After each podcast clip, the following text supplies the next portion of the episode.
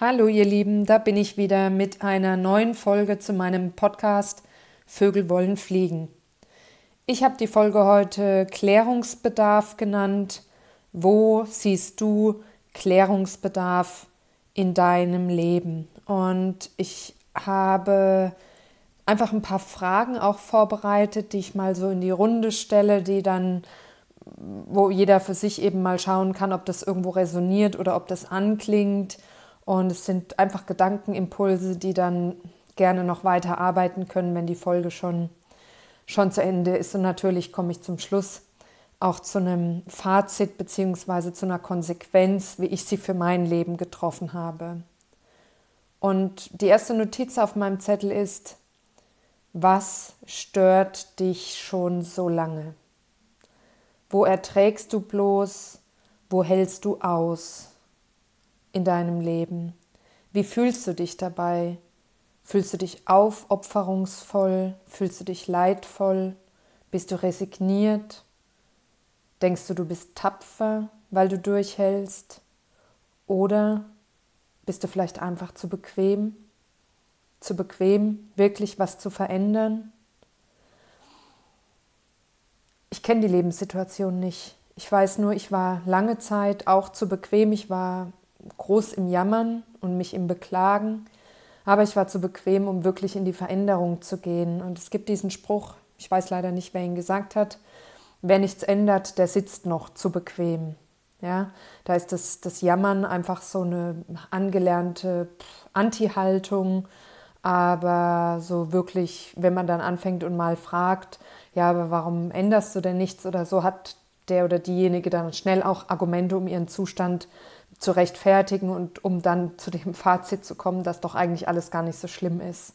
Also dann ist man lieber bereit, es jammern sein zu lassen und das Ganze wieder zu relativieren, als wirklich in Bewegung zu kommen. Ich glaube, das kennt jeder in seinem Umfeld.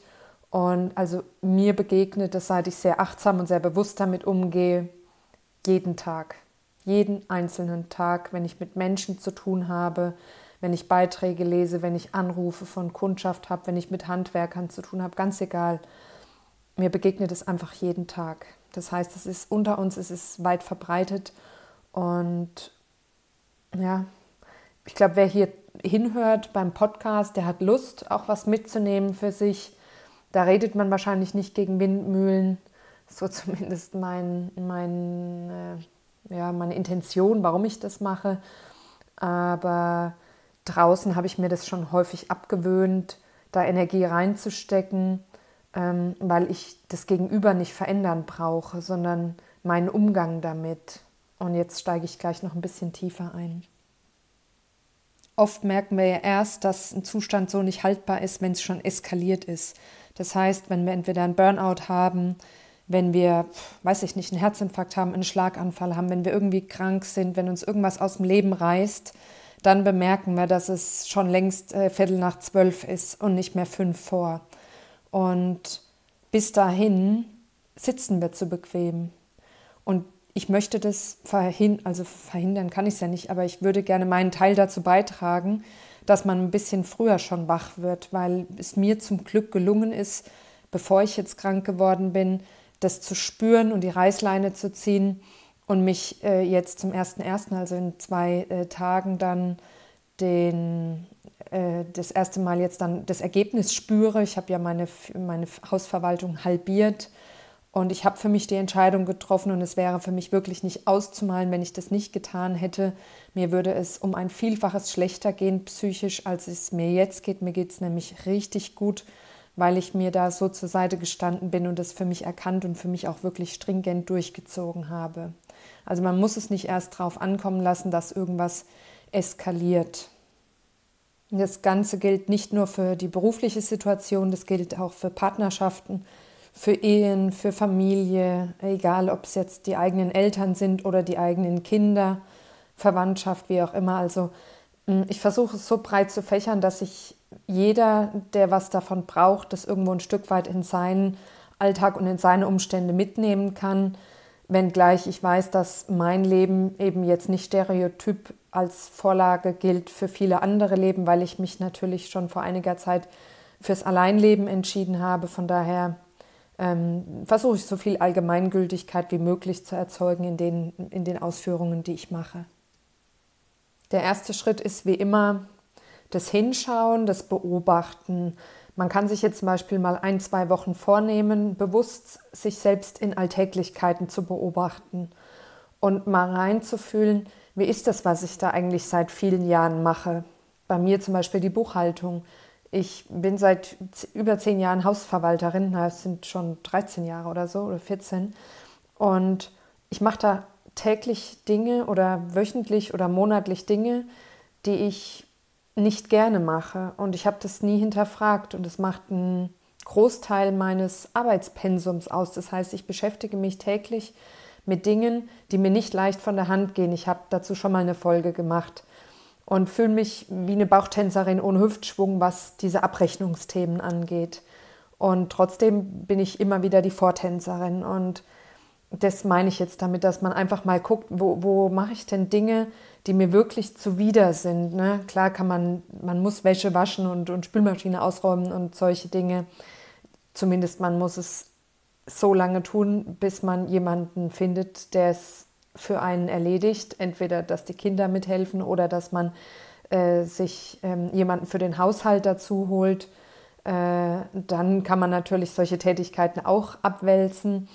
Aber ich meine darüber hinaus einfach im Alltag, äh, so wie Zähneputzen oder so, das gehört halt einfach dazu. Ne? Das macht man, um sich gesund zu erhalten. Aber es gibt ja durchaus noch andere Themen, wo man ein bisschen Gestaltungsspielraum hat. Und da einfach mal hingucken, wie fühle ich mich denn? Wie fühle ich mich frühst? Wie fühle ich mich auf dem Weg zur Arbeit? Wie fühle ich mich im Kreise der Kollegen? Wie fühle ich mich in meiner Mittagspause? Wie fühle ich mich, wenn wir alle am Esstisch sitzen? Ähm, welche Punkte triggern mich möglicherweise immer wieder? Was würde ich mir wünschen, dass nicht mehr gesagt wird? Ähm, ich weiß nicht, was macht mir Angst, was lässt mich nachts nicht schlafen und sich diese Punkte einfach mal alle genau anschauen. Und es sind oft nicht diese unabänderlichen Dinge, die man natürlich in der Theorie erzeugen kann. Und der eine oder andere hat Situationen möglicherweise. Vielleicht ist jemand pflegebedürftig und man muss halt diese Tätigkeiten aus Nächstenliebe auch erfüllen und kann da nicht einfach raus. Oder hat halt ein pubertierendes Kind oder weiß ich nicht was. Das sind natürlich Themen, die sind vielleicht nochmal anders zu betrachten, aber es gibt im ganz kleinen Umgang miteinander einfach Situationen, die einen stören, die einen schikanieren, provozieren, die einen sticheln, die einen traurig machen, die einen runterziehen, die einen klein halten und diese Sachen einfach mal beobachten und es nicht vor sich selbst vertuschen und so tun, als wäre da ja eigentlich gar nichts, sondern vor sich selbst wirklich mal sagen, oh Mann, jetzt bin ich schon wieder in so einer Situation, wo ich mich überhaupt nicht wohlfühle. Ja, das macht mir Angst, das belastet mich. Und doch mache ich es immer wieder. Ja, doch komme ich immer wieder in solche Situationen. Und klar kann man den Tag mit Frösche schlucken beginnen und alles Leidhafte zuerst erledigen. Aber wenn du schon drei oder vier Frösche geschluckt hast und einfach dein ganzer Tisch noch voller quakender Reptilien hockt und du kannst keine mehr schlucken oder du, du bräuchtest eigentlich mal eine Pause oder hattest eigentlich mal kurz was für dich privat noch vorgenommen und merkst aber, es fällt wieder hinten runter, ähm, weil da zu viele Frösche hocken, dann musst du dir eben versuchen, vielleicht eine andere Strategie zurechtzulegen. Ich habe auch versucht, ich habe diese Frösche geküsst, ich habe probiert, die nicht einfach wegzujagen. Ich habe sogar probiert, sie lieb zu gewinnen. Ich habe probiert, in meinen größten Schwächen der größte Experte zu werden. Ähm, ich habe versucht, ihnen gewachsen zu sein. Ich habe versucht, an ihnen zu wachsen. Ich habe sie eingeladen zu bleiben. Ich habe ihnen angeboten, sich bei mir wohlzufühlen. Ich habe versucht, mich mit ihnen irgendwie einzurichten. Ich habe mich, kurz gesagt, immer wieder selbst an die Grenze getrieben, die mit einer Komfortzone längst nichts mehr zu tun hatte. Und doch sind am Ende immer wieder die Frösche auf dem Tisch sitzen geblieben. Jeden Tag aufs Neue, jede Woche, jeden Monat, mein Leben lang. Und dann habe ich gesagt, nein, Nein, nein, nein. Natürlich muss man Geld verdienen. Und natürlich muss man, kann das Leben nicht nur Spaß sein. Aber man muss sich verdammt nochmal nicht immer in Scheißsituationen schicken. Das muss man nicht. Man kann auch auf andere Art und Weise Geld verdienen. Man muss sich nicht in was zwängen, was einem nicht gut zu Gesicht steht. Und deswegen sage ich ganz eindeutig Nein. Es ist nämlich nicht der Sinn des Lebens, immer neue oder immer mehr Frösche zu schlucken. Und es ist auch nicht alleine der Sinn des Lebens, einen besseren Umgang mit den Fröschen zu finden, sondern wo gehören die Frösche eigentlich hin? Die gehören nicht auf den Tisch, die gehören raus in den Teich. Ja? Also ganz klares Nein. Es ist nicht derjenige am zufriedensten, am reichsten, am erfolgreichsten, am glücklichsten, der es geschafft hat, die meisten Frösche in seinem Leben zu schlucken. Garantiert nicht. Ja, es ist derjenige zufrieden, der geschafft hat, irgendwo eine Balance für sich zu finden und der sich auch mal zur Seite steht und sich nicht so verheizt und verbrennt mit äh, mit so ständigen Wachstumsthemen, wo man aber möglicherweise einfach aus dem Intellekt eine, eine gewisse Grenze erreicht hat. Man, es hat nicht jeder das gleiche Talent und man kann das lernen, aber man merkt es ja, wenn man was zehn Jahre lang macht und es geht einem immer noch nicht gut von der Hand, dann ist es einfach an der Zeit, sich auch mal neu zu orientieren. Und ich war kürzlich mit meiner äh, Freundin Judith Eislaufen und da hatte sie gesagt, dass es wohl in Neuseeland ganz normal wäre, dass die Leute sich alle 10 oder 20 Jahre einen neuen Beruf suchen. Da ist es völlig normal, dass sie dann ihr ganzes Leben verändern und äh, einfach nochmal was, eine andere Tätigkeit ausführen. Und das fand ich spannend. Die, sie hat mal eine Zeit lang in Neuseeland verbracht. Äh, ich war da noch nicht, aber das fand ich irgendwie total schön vom, vom Ansatzpunkt her. Also ein ganz klares Nein, wir müssen nicht permanent Frösche schlucken ist nicht unsere Lebensaufgabe. Und es gibt sicherlich immer mal Situationen, da müssen wir durch, das hilft alles nichts, aber es sollte nicht die Regel sein, denn das Leben darf auch leicht sein, die Arbeit darf einem leicht von der Hand gehen, die darf Spaß machen und wir müssen auch nicht alles sofort hinschmeißen, wenn es mal unbequem wird. Doch wenn irgendwas immer wiederkehrt, an Schikane grenzt oder einfach total wesensfremd ist, dann bitte, dann lösen wir uns daraus. Es gibt wirklich nur sehr wenige Situationen im Leben, die wir aushalten müssen, weil uns keine andere Handhabe bleibt. Aber irgendwie sind wir darauf trainiert, wenn uns jemand zeigen will, dass da ein Ausweg ist, sofort zu sagen, oh, ein Ratschlag ist ein, äh, ist ein Schlag oder ich habe dich nicht nach einem Tipp gefragt. Da sind wir relativ groß, äh, da schnell zu reagieren. Und wir finden auch immer Argumente, warum wir nicht können. Viel schöner wäre es doch, wir würden Argumente finden, warum wir könnten. Und dann aus dem Konjunktiv auch noch Realität werden lassen. Den Fokus nicht darauf richten, was wir so wirklich gar nicht verändern können, sondern den Fokus auf die zahlreichen kleinen Momente legen, die wir aktiv und ganz bewusst gestalten können, uns darauf mal zu konzentrieren, und nicht im Außen nur zu klagen, sondern die sind in uns angesiedelt, ja. Das, was von außen kommt, das sind möglicherweise Trigger, aber die Lösung dafür liegt doch in uns und das ist jetzt wirklich nichts Neues. Trotzdem wird es im Alltag leider viel zu wenig praktiziert. Und jetzt stell dir mal die Frage, was möchtest du, wenn du einen Wunsch frei hättest, was sofort in deinem Leben aufhört? Ein für alle Mal. Und dann trifft die Entscheidung für dich, dass es dir in dieser Form nicht mehr zu widerfahren hat. Ja? Es braucht dazu nicht die anderen, die Wort halten müssen. Das Verhalten von den anderen ist zunächst total egal, sobald du vor dir selbst Wort hältst. Was möchtest du, dass in deinem Leben aufhört? Gibt es vielleicht so einen Impuls wie, so redet man nicht mehr mit mir, ja, Gibt es vielleicht irgendeinen, der dich immer anredet auf eine unhöfliche Art und Weise und du dich jedes Mal wieder drüber aufregst, sich aber an der Situation nichts ändert? Dann drücke das klar und deutlich aus und dann bleibe konsequent. Brich das Gespräch ab, wenn dieses Verhalten wieder auftritt, verlass den Raum, lass dich nicht auf Diskussionen ein, lass dich nicht provozieren. Vielleicht gewöhnst du dir so Standardfloskeln an, die du immer wieder verwenden kannst, wenn es zu einer erneuten Grenzüberschreitung kommt, dass du zum Beispiel sagst, nicht in diesem Ton. Und wenn weitergeredet wird, nicht in diesem Ton. Und diese vier Worte sind die einzigen Worte, die du verwendest. Und dann gehst du aus der Situation raus. Und wenn es dann wieder in Ordnung ist, kann das Gespräch wieder anfangen. Und wenn es dann wieder lauter wird oder unfreundlich wird oder unverschämt wird, wieder nicht in diesem Ton oder nicht auf diese Art und Weise. Und hier ist wirklich entscheidend, ein bisschen wie bei einer Kinder- oder bei einer Hundeerziehung, dass man selbst einfach konsequent ist. Dann hat der andere keine Chance.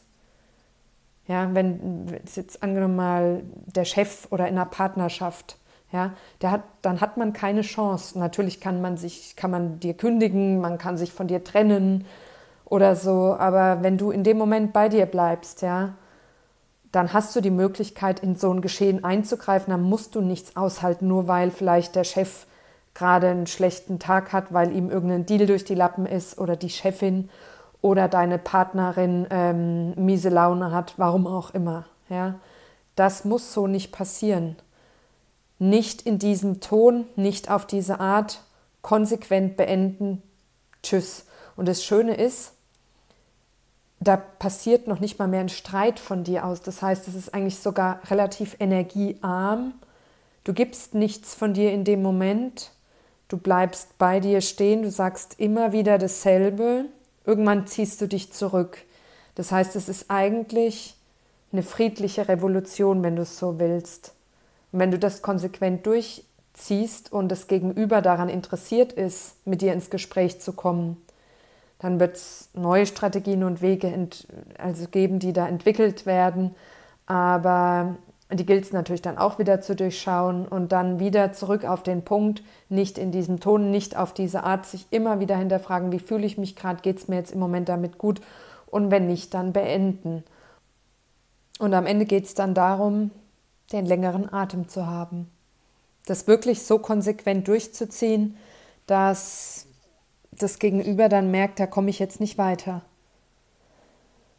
Ein mm, anderes Thema ist äh, Kontrolle zum Beispiel. Also mich hatte das mal sehr gestört in der Beziehung. Wirst du kontrolliert? Möchtest du kontrolliert werden? Oder, auch wichtig, kontrollierst du selbst? Kontrollieren vielleicht beide? Ja, ist das Vertrauen vielleicht auf beiden Seiten ähm, nicht so da? Mangelndes Vertrauen aufgrund von mangelndem Selbstwert ist ein unglaublich schwieriges Thema. Und wenn du nicht mehr kontrolliert werden möchtest, dann musst du das auch unterbinden und es wirklich abstellen und auch nichts mehr davon zulassen. Das kann dann sein, dass es einen richtigen Cut gibt. Also bei mir wäre das so, wenn ich heute ähm, jemanden hätte in meinem Umfeld, der anfangen wollte, mich zu kontrollieren, zu fragen, wann ich heimkomme, wo ich hingehe, weiß ich nicht, mit wem ich rede, mit wem ich gesprochen habe oder so, dann das wäre für mich ein deutliches Signal, dass ich sage, hm, nee, da ist jemand irgendwo nicht bei sich, da guckt jemand bei mir. Und das wäre für mich also ein No-Go so weit muss man ja aber nicht unbedingt gehen, wie ich da gehe, sondern man kann natürlich da das Gespräch suchen und eben sagen, du, äh, ich möchte das nicht, wenn ich mal mein Handy in der Hand habe oder mal telefoniere, möchte ich nicht, dass du mich fragst, mit wem ich gerade gesprochen habe. Ich habe ein Leben und ich habe eine eigene Privatsphäre und nur weil wir hier zusammen wohnen, heißt es nicht, dass du jeden Schritt von mir irgendwie äh, kontrollieren oder auch kommentieren musst. Das ist ja auch so, so eine Sache, dass, dass da viel mitgeredet wird. Und dasselbe gilt natürlich aber dann auch für äh, denjenigen, den es stört. Ne? Da darf natürlich dann auch nicht kontrolliert werden. Also messen mit zweierlei Maß mh, hm, äh, hebelt eigentlich jede, egal zu welchem Thema, jede Argumentation aus. Macht dich auch angreifbar und, und unglaubwürdig. Also so redet man nicht mit mir, wirst du kontrolliert. Fühlst du dich nicht frei in deiner Wohnung, in deinem Bett, im Bad, wenn du dich draußen bewegst, mit anderen Leuten sprichst? Gibt es das? Hast du da Beklemmungen? Hast du da Sorge? Schaust du dich um? Darf ich das? Ist das jetzt richtig? Also ich kannte das aus meinem früheren Leben so. Wirst du klein gehalten? Wirst du zurückgehalten? Wirst du aufgehalten? Das passt auch zu einer Folge, die ich mal gemacht habe mit dem äh, Vision versus Umfeld. Also da auch mal gucken, wer Angst hat, dass du vielleicht äh, davon schwebst äh, und dich dann lieber mal festhält und, und versucht auch krampfhaft einen Gegenpol zu dir zu bilden. Wenn ich sage, ich lebe gern alleine und mein Gegenüber will mich davon überzeugen, dass aber eine Beziehung richtig ist, dann bildet mein Gegenüber den Gegenpol zu mir. Wenn ich sage, ich lebe aber ähm, äh, äh, derzeit alkoholfrei und mein Gegenpol erklärt mir, dass er aber äh, man sich das Leben nicht verbieten kann und Genuss auch dazu gehört, ja, dann will mein Gegenüber das irgendwo ein bisschen ausgleichen. Und das hat man ganz, ganz oft, dieses auch beim Buchschreiben, Protagonist, Antagonist, ähm, dass es da jemanden gibt, der eben kontrovers zu dir handelt. Sagt man das so kontrovers? Ja. Weiß jetzt nicht, egal. Du möchtest nicht mehr, dass es dir jemals wieder so schlecht geht. Ja, du wachst früh auf und es geht dir schlecht. Du hattest Angst möglicherweise, du hast nicht geschlafen oder vielleicht hast du zu viel gegessen und dir ist übel. Vielleicht hattest du äh, schlechten Sex mit deiner Affäre, ich weiß es nicht. Tausend Themen, die dazu reinspielen, warum es dir möglicherweise schlecht geht. Wenn du das Gefühl hast, dass es Dinge sind, die du nicht mehr möchtest, dann ändere sie. Und ich glaube, du wirst mich bald dafür verfluchen, dass ich so oft sage, dann änder's doch einfach, ja, als ob das immer alles so einfach wäre. Das meine ich gar nicht. Es ist nicht einfach. Ich habe selbst Wege hinter mir, die bin ich sechs, sieben, acht Jahre gegangen, bis ich geschafft habe, das irgendwo aufzulösen. Aber man kann damit anfangen. Ja, die Lösung, die ist nicht einfach und es gibt brutal schwierige Themen. Gerade was ich gesagt habe, Eifersucht und Liebe. Ja, ähm, oder wenn du deinen dein Partner, deine Partnerin noch liebst, aber es im Bett nicht mehr läuft und du eigentlich überhaupt keine Lust mehr auf Sex hast und am liebsten gerne hättest, dass ihr einfach nur noch befreundet seid und äh, aber keine Ahnung hast, wie du es ansprechen sollst und deswegen aushältst. Ja? Wenn dir irgendwie da die Lust fehlt, du dich aber nicht traust, es deinem Partner zu sagen, weil du weißt, dass er eh schon total die Komplexe hat und mega eifersüchtig ist und so weiter. Also da gibt es ja tausend Verstrickungen. Aber wenn wir nicht anfangen, das aufzulösen, dann stellen wir unser eigenes Leben immer zurück hinter die Bedürfnisse eines anderen Menschen. Und es kann auf Dauer nicht, ja gut gehen kann es wahrscheinlich schon, aber es kann nicht erfüllend gut gehen. Ja, man, das, das Leben gibt keinen Preis dafür für den besonders leistung, äh, leidensfähigsten Menschen. Weder für den leistungsfähigsten noch für den leidensfähigsten. Dafür gibt es keinen Preis. Ja?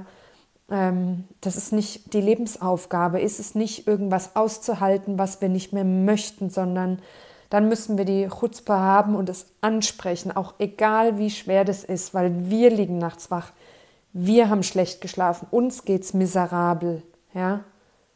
Frag dich, wer darf dich nicht mehr so behandeln und auch wen möchtest du nicht mehr so behandeln, weil häufig kommt aus so einer Unzufriedenheit auch eine große Ungerechtigkeit und häufig reagiert man auf das, was man widerfahren hat, möglicherweise mit einem ähnlichen Muster, obwohl man es selbst total ablehnt. Man kennt es aus ähm, Gewalt zum Beispiel in der Kindheit. Es passiert ja nicht selten, dass daraus auch wieder Gewalt im Erwachsenenalter resultiert, obwohl man es eigentlich zutiefst ablehnt. Ja? Also wer darf dich nicht mehr so behandeln und wen möchtest du nicht mehr so behandeln? Auch unser eigenes Verhalten kann uns schuldhaft sein lassen und uns leiden lassen. Wofür schämst du dich immer und immer wieder? Woran verzweifelst du? Was macht dich wütend? Was tobt in dir? Was macht dich so richtig, richtig rasend? Was halt lange in dir nach? Zu lange? Was reißt immer wieder alte Wunden auf? Was nagt jedes Mal aufs Neue an deinem Selbstwert? Wo wirst du nicht gesehen? Wo wirst du von anderen nicht gesehen und wo übersiehst und übergehst du dich selbst? Was zieht dich runter? Warum suchst du krampfhaft nach Liebe im Außen und schenkst sie dir nicht selbst? Ich mache jetzt nochmal so ein paar Impulsfragen, die ich einfach offen stelle. Ich selbst habe mit dem Thema Scham viel ge gearbeitet, auch gerade im Thema Sichtbarkeit. Ich habe mich eigentlich für alles geschämt, für alles entschuldigt. Äh, bin ich gerade dabei, das wirklich zu bereinigen in meinem Leben und es nicht mehr so zu tun. Und natürlich gibt es immer wieder Momente, wo man da zurückfällt. Aber im Großen und Ganzen würde ich sagen, 75 Prozent habe ich da schon eine Verbesserung erzielt zu meinem Ich noch mit, als ich zum Beispiel 30 war, also vor acht Jahren. Und da liegt eine riesenlange Wegstrecke hinter mir.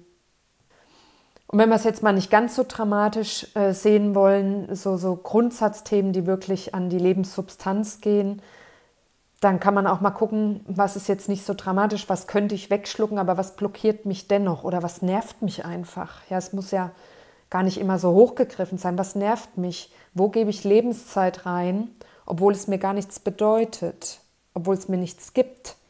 Wo verschwende ich wertvolle Ressourcen von diesem einen einzigen Leben, was ich nun mal hier mit diesem Körper auf dieser Erde habe? Bist du in deinem Herzthema zu Hause oder hast du immer zu nur Sehnsucht danach, kommst aber nicht in die Umsetzung? Verschiebst du immer alles aufs Später? In meinem Magazin Eigenkreation habe ich einen Artikel geschrieben. Irgendwann hat angeklopft, ich muss los. Meine erste Podcast-Folge habe ich so genannt, weil das einfach bahnbrechend ist für alles, was in meinem Leben eigentlich mir den Aufschwung jetzt gegeben hat, die Sachen anzupacken und nicht mehr das alles nur auszusetzen, mir, mir zu sagen, dass ich wirklich Lebensqualität verdient habe von ganz besonderer Güte. Und weil ich erkannt habe, dass ich nicht das Opfer bin, sondern Täterin sein kann, durch tätig werden. Also, was sind die Momente, wo du, wenn du es dir erlauben würdest, zu dir selbst sagen würdest, Mann, jetzt hilf mir doch mal, verdammt. Bist du mein Körper, meine Seele oder für wen fühlst du dich verantwortlich? Der Körper und die Seele, die senden das aus. Und wir stecken wie Oropax in die Ohren, um das nicht hören zu müssen. Ja? Da sind ganz deutliche Signale und wenn du dir erlaubst, dahin zu hören und es nicht verdrängst, weil du weißt, dass daraus Aufgaben resultieren, sondern dass du dich wirklich darauf vorbereitest, dass es da Dinge gibt, wenn du die anpackst, dann kann es besser werden. Ja, und, und ein bisschen dich da, ja, wie mit Proviant versorgst, dich ein bisschen vorbereitest auf Veränderung, damit rechnest und, und dein Mindset da ein bisschen flexibel hältst. In welchen Momenten würdest du dir sagen, verdammt, jetzt hilf mir doch mal, steh mir doch mal zur Seite, schick mich nicht immer in diese Situationen, gar nicht hol mich da raus, sondern bring mich gar nicht erst dorthin. Ja, das hat überhaupt nichts mit Egoismus zu tun. Wut, Stress, Angst, das frisst von innen mit. Das raubt dir viel Energie und Substanz. Lass es nicht zu. Stress übersäuert den Körper. Wenn dazu noch schlechte Ernährung und andere schlechte Gewohnheiten kommen, dann werden Mineralstoffe ausgeschwemmt und dein Körper braucht es aber und er holt sich das im Zweifel auch aus deinem Knochengerüst, aus deinem ganzen Skelett. Ja, das, das muss man sich einfach mal vorstellen. Ich habe ja mehrfach auch schon ähm, Podcasts empfohlen, weil ich glaube, die Körpergesundheit und die Seelengesundheit sind ähm, ganz eng miteinander verbunden. Und ich werde hier auch noch mal eine Folge zur Körpergesundheit machen. Hatte heute mit Evi erst drüber gesprochen. Bin natürlich keine Medizinerin, aber ein paar Impulse kann man, glaube ich, trotzdem zusammenfassen und dann eben nochmal äh, darauf hinweisen, wo man das her hat oder wo man sich da weiterbildet. Ähm, ja, also lass es nicht zu, dass Wut, Angst und Stress von innen mitfressen. Im Erwachsenenalter ist kein Mensch mehr einzig und alleine von einem oder von mehreren Menschen in seinem Umfeld abhängig. Man darf sich lösen. Man darf sich lösen. Scheidungsrate hin oder her, ja, Kündigungsfluktuation hin oder her, wenn es nicht passt und du dich wirklich bemüht hast, dich auch einzufügen. Und dann darfst du dich auch aus so einer Sache wieder rausbegeben. Auch wenn es jetzt im Altmodischen vielleicht nicht so gerne gesehen ist. Ich bin auch dafür, dass man treu ist. Ich freue mich über Paare, die bis ins hohe Alter glücklich sind und ich freue mich über äh, Firmenjubiläen von Mitarbeitern, die 40 Jahre da waren. Ja, ich habe da überhaupt nichts dagegen, ich habe da auch keine Gewichtung und es gibt Glückstreffer. Äh, ich, es gibt Leute, die sind mit ihrem Beruf von Anfang an super happy, die haben ihren Seelenpartner gefunden. Das gibt's alles, aber es ist leider nicht, es gibt keine Garantie dafür und deswegen gibt es eben in gewissen Situationen einfach Handlungsbedarf.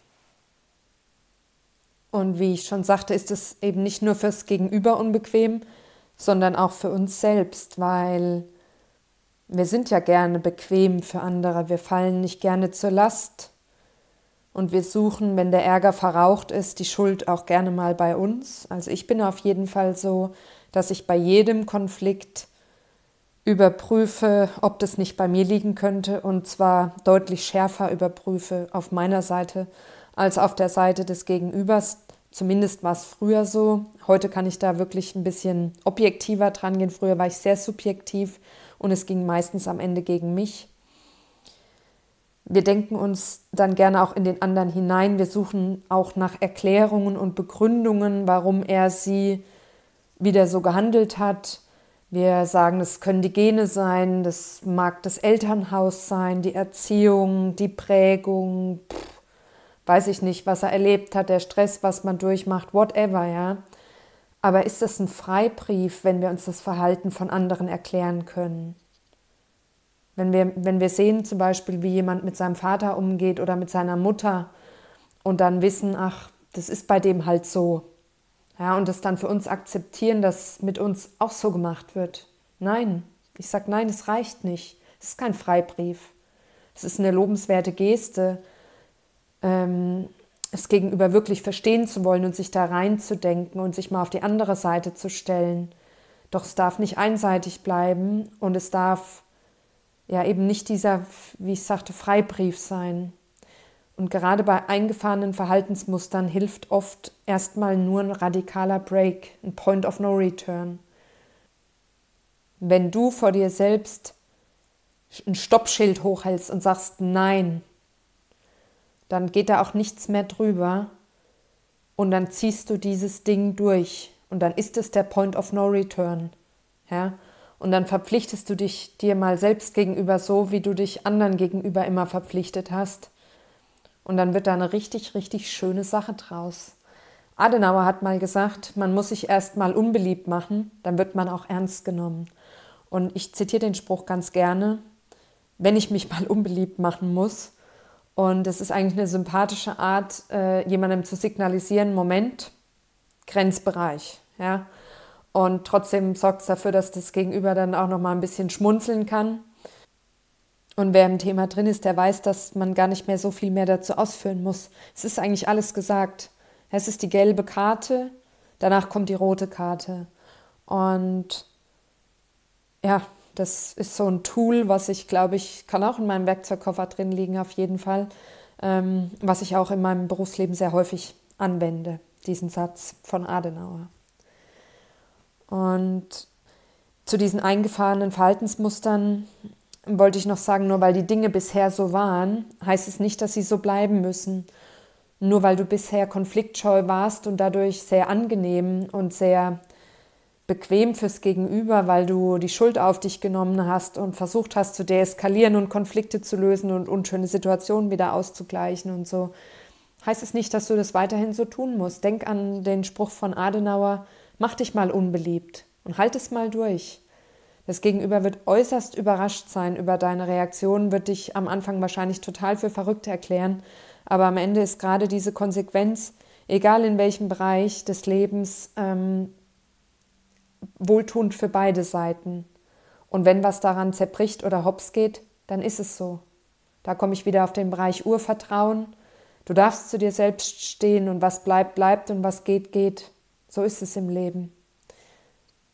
Den Fokus ein bisschen mehr auf dich richten und einen hoheitlichen Umgang mit dir selbst finden. Also das ist mein Weg.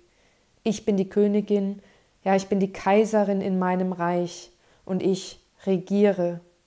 Mild, warmherzig, aber sehr bestimmt. Und zwischen regieren und reagieren gibt es einen himmelweiten Unterschied. Und das Reagieren ist das, was man bisher gemacht hat, aber jetzt hat man das Zepter in der Hand. Und ja, man muss sich nicht erst selbst lieben, um geliebt zu werden. Das nicht. Doch es trägt maßgeblich zur Beziehungsqualität bei, egal in welcher zwischenmenschlichen Konstellation. Ich sag, hab die Hoheit über dein Leben. Sei die Kaiserin. Lass dich auch behandeln, als wärst du eine Kaiserin, weil du bist eine oder ein Kaiser. Ja? Ich spreche immer von mir aus der, aus der äh, weiblichen Form. Hab die Hoheit über deinen Körper, verdammt, so wichtig.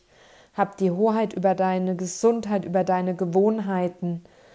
Lass da nichts zu, was du nicht möchtest. Weder in deiner Seele noch an deinem Körper, noch in dem Feinstofflichen, noch an deiner Spiritualität, an deiner Würde, an, an allem, was da noch so dabei ist. Ja? Habe die Hoheit darüber und verteidige sie auch.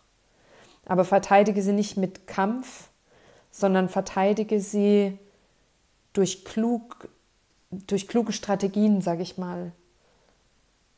Taktische Kriegsführung ist mir schon wieder zu negativ einfach von dir heraus, von dir aus handelnd, bei dir bleibend, sehr klar abgrenzend, wo nötig, aber nicht diskutierend, nicht rechtfertigend, nicht streitend, maximal argumentierend, kannst du ganz nährend und nicht mehr raubend auch Konflikte überstehen mit dieser Haltung. Und das ist ein Geheimrezept. Damit ist alles einfach, ja, einfacher zumindest. Ich bin die Kaiserin in meinem Reich und sonst niemand. Ich habe mein Regiment klug und mit Weitsicht zu führen, sonst gibt es Widerstände, Aufstände, schlechte Zustände. Aber der wahrscheinlich unangenehmste Part an dem Ganzen ist, die Arbeit liegt bei uns und wir können nicht mehr sagen, wir warten auf ein Verhalten von dem, wir wollen, dass der oder die sich ändert, wir hätten aber gern das und das, bevor wir hier und dort. Nein, wir müssen verändern, klar, konsequent, wir müssen vor uns selbst Wort halten und wir müssen was auf uns halten. Wir sind König, Königin, Kaiser, Kaiserin. Und Johann Wolfgang von Goethe hat mal gesagt, es ist nicht genug zu wissen, man muss auch anwenden. Und es ist nicht genug zu wollen, man muss auch tun. Und das finde ich ein sehr bekanntes Zitat auch, finde ich unglaublich wahr in der Aussage. Ähnlich hat äh, Rainer Barzel mal gesagt, wer nicht handelt, wird behandelt. Ja, auch sehr wichtig und passend finde ich zu dem, zu dem Podcast. Und Hugo von Hoffmannsthal hat gesagt, das ganze Leben ist ein ewiges Wiederanfangen. Und deswegen werden wir wahrscheinlich nie am Ziel sein, aber immer ein bisschen mehr in unserer Werkzeugkiste haben, um mit Situationen besser klarzukommen. Und ja, dann sitzen die Frösche auch da, wo sie sein sollen, nämlich im Teich. Und nur selten verirrt sich mal einer, der dann wieder zurückgebracht wird. Und so geht es einem auch besser. Also ich bin das lebende Testimonial dafür und deswegen berichte ich auch davon. Und deswegen habe ich auch Konsequenzen gezogen für Dinge, die sich definitiv für mich nicht ändern lassen. In meinem Beruf schaffe ich es nicht, als Hausverwalterin mich ausreichend abzugrenzen. Ich schaffe es nicht, mir dieses vielbesagte dicke Fell anzutrainieren als Hochsensible um mich da permanent äh, diesen Konflikten weiterzustellen. Ich schaffe es nicht, mich gegen dreiste und fordernde Menschen durchzusetzen. Also ich schaffe es schon, aber der Preis ist mir zu hoch und ich schaffe es nicht, nicht in der Souveränität, dass ich wachse, sondern dass ich, das ist, fühlt sich an für mich wie ein Kampf, mir wird was geraubt, ich muss permanent meine Grenzen verteidigen und das möchte ich einfach nicht. Und deswegen habe ich mich entschieden, mich von dem Unternehmen zu trennen und deswegen habe ich mich entschieden, momentan auch in keiner Partnerschaft zu sein. Ich habe mir das erste halbe Leben viele Situationen zugemutet und viel ausprobiert, viele Grenzerfahrungen gemacht, viel meine Wachstumszone äh, ausgeweitet, meine Komfortzone verlassen. Und im Moment ist es mir mehr danach, mir die Hand zu reichen. Ich hatte diesen Heimkehrmoment zu mir selbst und ich erlaube mir das jetzt gerade, da einen Schritt zurückzutreten und ich kann es mir leisten, weil ich mir mein Leben eben so geschaffen habe. Ja, ich habe keine Familie, ich habe keine Kinder. Tatsächlich muss ich mich nur um den Hund und um meinen eigenen Bauchnabel kümmern. Und ich finde es eine sehr, sehr angenehme Situation. Für andere wäre es nichts. Es ist auch selbst gewählt eben. Jeder, der eine Familie hat, hat sich in irgendeiner Form ja dafür entschieden. Jeder, der in einer Beziehung lebt, hat sich in irgendeiner Form dafür entschieden. Jeder, der in einem Arbeitsverhältnis ist, hat sich ja irgendwann mal dort beworben. Äh, das passiert ja alles nicht zufällig und mein Leben ist halt so gestaltet, weil ich es so gestaltet habe. Und ein paar Sachen passen eben noch nicht für mich. Ein paar Sachen möchte ich jetzt mal ausprobieren neu, wie das Reisen und so. Und äh, dann kann es auch wieder sein, dass ich in eine ganz andere Phase komme und mich vielleicht mal wieder nach einer Beziehung sehne. Das weiß ich alles nicht. Aber im Moment äh, schicke ich mich nicht. Unnötig. Ich räume ja gerade noch auch auf. Äh, stecke ja noch mittendrin. Und ja, ich weiß aber, es fühlt sich so gut an. Es fühlt sich jeden einzelnen Tag so gut an, egal welche Entscheidung das ist. Ich fühle mich gesund, ich fühle mich stark und ich bin heilfroh, dass ich das geschafft habe, da rauszugehen und da irgendwann mal angefangen habe, ernsthaft an diesen Schrauben zu drehen, um es besser zu machen und mich nicht immer weiter verrannt habe in was, was eh schon wackelig daherkommt. Und da werde ich auch überhaupt nicht müde drüber zu berichten und deswegen stecke ich da viel Energie in meine Beiträge auf Instagram, in meinen Podcast. Ich freue mich auch, wenn ihr mal vorbeischaut, Lena Literatur auf Instagram. Da habe ich auch einen Bericht zu der Hoheit über den eigenen Körper. Ähm, dann bin ich auf Facebook, Edlena Literatur. Ich bin inzwischen bei LinkedIn. Ich, ihr findet mich auf meiner Homepage www.lenaliteratur.de. Dort gibt es im Moment zwei Romane und ein Magazin. Ab Februar, Anfang Februar, gibt es dort mein neues Buch, die Schattennovelle. Und da geht es um eine junge Frau, die sich in der Kameraperspektive in fremdes Leben schleicht und die Frage, warum sie das tut und natürlich auch, was sie dabei erlebt. Und das Thema Alkohol spielt auch eine Rolle, nur eine nebengeordnete, aber es spielt eine Rolle. Und ja, ich äh, bin sehr, sehr gespannt, wie die Leserschaft auf das neue Buch reagiert. Ich muss sagen, ich liebe es sehr, bin froh, dass ich es geschrieben habe auch wenn es was ganz anderes ist als die anderen beiden Bücher. Und ich freue mich auf jeden Fall, wenn es dazu Feedback gibt und ja, wenn es gefällt, hoffentlich. Ich wünsche euch einen schönen Abend. Danke fürs Zuhören. Bleibt königlich. Tschüss.